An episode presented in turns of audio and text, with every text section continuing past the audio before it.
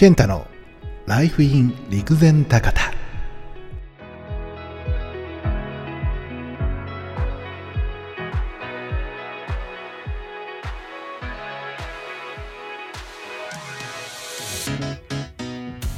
さあ始まりました。ライフイン陸前高田。今回は第9回目の放送です、えー今日はですね陸前高田に、まあ、伝わる伝説というようなところからですねまあ都市伝説っていうわけではないんですけど、えーちょっとね一つうんネタがございますのでご紹介したいと思います、えー現在もですねあのこのお話の元になった場所は、えー皆さん見に行くことができるのでぜひ足を運んでみてください、え陸前高田市から一関方面にですね抜ける国道345号線というのがあるんですけれども、それを走っているとですね一番最初のトンネルをくぐったあたりにですねすごく大きな岩があるんですよね、えー道路からですね一ノ関方面に向かうと右手奥に見えるのでちょっと車を止めないと分かりづらいかもしれないんですがその場所が今回紹介させてもらう千葉ヶ谷という場所です。え地図上だとですねえっと千人の千にえーばあさんのバーにえっと、あのいかついという字ですね。千葉ヶ谷と記載されていることが多いんですけれども、えこの場所もともとは千えー数字のサウザンと千ですね。千に把握の葉、えそしてかやぶきのかやという字ですね、えーこの千葉ヶ谷という字だったとも言われているんですね。で、えーなぜこの名前があのついているかというとある伝説が、えーこれに深く関わってきます、えーここからはですねあの私なりに解釈した、えー健太なりの伝説のストーリーになるので、えちゃんとお話を聞きたい方はですね、あの、フード、気仙風土記という、本がありますので、えそちらをご覧になってください。えどうやらですね、その昔、その、辺り一帯にですね、あの、それなりに、えーお金を持ってる人がいたらしいんですよ、男性で。で、えー奥様がいらっしゃったんだけども、まあ、亡くなって、えーそしてその、え交際の女性だったらしいんですよ。物語の主役は。でまあこの女性がすこぶる性格が良くない。めちゃめちゃ良くないらしいんですよ。で、えーそのまあ地主だったはずなんですけどその地主の旦那さんには、えー繊細の子供がいてそして交際の子もいてまあ要するに後取り争いが起きるわけですね。で、えーっとまあ、お父さんが亡くなった際にその遺産相続で揉めるわけです。繊細の子には渡したくないですよね。で奥様亡くなってますから、まあ、交際の子供自分の子供に、えー継がせようとするわけですよ。でそこでこの性格の良くない女性はですねあのはあ今神からお告げがありましたと。この岩の上から子供を投げ落とし生き残った方に相続せよと。もうむちゃくちゃ言い出すんですね。で、うんとまあ早い話が繊細の子供を岩の上から落として投げ落として殺してしまおうと考えたわけです。ただそれには自分の息子も、えー投げなきゃいけない。でそこで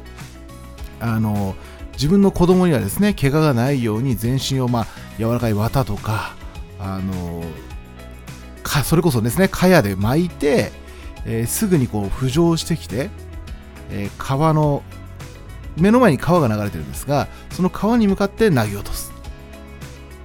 ということをねするんです。しようとするんです。で一方繊細の子供にはあのこうろくなね保護もせずに突き落とすわけですよ。ところが投げ落とした結果繊細の子供は無傷だったものの自分の子供は亡くなってしまうんですね。それを嘆いた、えー交際奥さんはですね、えーその岩の上から身を投げて死んでしまう死んでしまったという、えー伝説が残っているのがこの千葉ヶ谷という場所になるんですね。でここね場所行ってもらえれば分かるんですけど岩の上相当高い。びっくりするぐらい高い。ここから投げ落としたら目の前確かに川が流れてるんですよ。でえっ、ー、とねちょっと距離あるんだな。ものすごい力で投げないと多分川には投げ落とせないんだよな。そして、えー、川浅いんだ。川、まあ、当時ねその伝説があった頃は水量も豊かで、えー、もうちょっとこうあの川が今流れてる場所とも違ったのかもしれないけれどもだ。それにしたって川と距離ある高すぎる何本巻いたからって投げ落としたら死ぬよなみたいな、うん、あの距離にはあるんですけどものすごくね高い一枚岩のね、あのー、場所があるんですよ、えー、まあ、自分の子供を線の蚊帳でくるんで投げ落としたけど死んでしまった。そんな伝説が残っているのが、えこの千葉ヶ谷という場所になるんですね。行ってみるとですねあのちょっと今なんか怖い話風な感じになっちゃいましたけど行ってみるとかなりあの川のせせらぎも聞こえますしまあ車の音ちょっと聞こえちゃうけどね国道沿いなんであのマイナスイオンがねダダ漏れな場所なんですよね、うん、なのであのぜひですねまあ、陸前高田に来るってなった時にはいろいろ方法があるんですが、まあ、一番多いのはおそらく一ノ関まで新幹線で来てそこから車でというパターンだと思うんですよね。でその際にはですね、まあ、ナビ上であの陸前高田に向かおうとすると必ずその前を通ると思いますので、えー、足を止めてみてはいかがでしょうかと。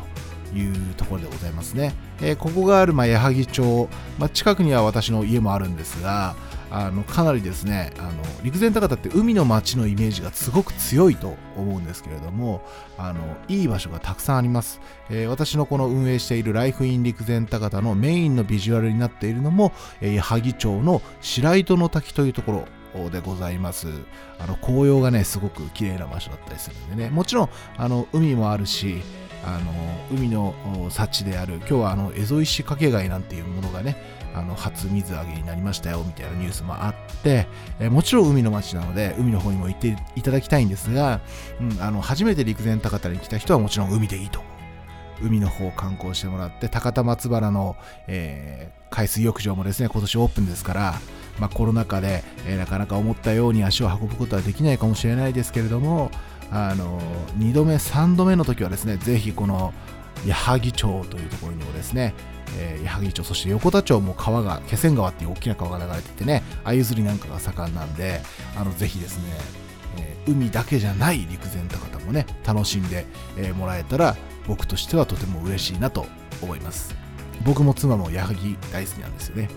おいでという地区があるんですが、またそのあたりもね、えー、話できたらいいなと思います。それでは、今日はこの辺で、最後までご視聴いただきありがとうございました。それでは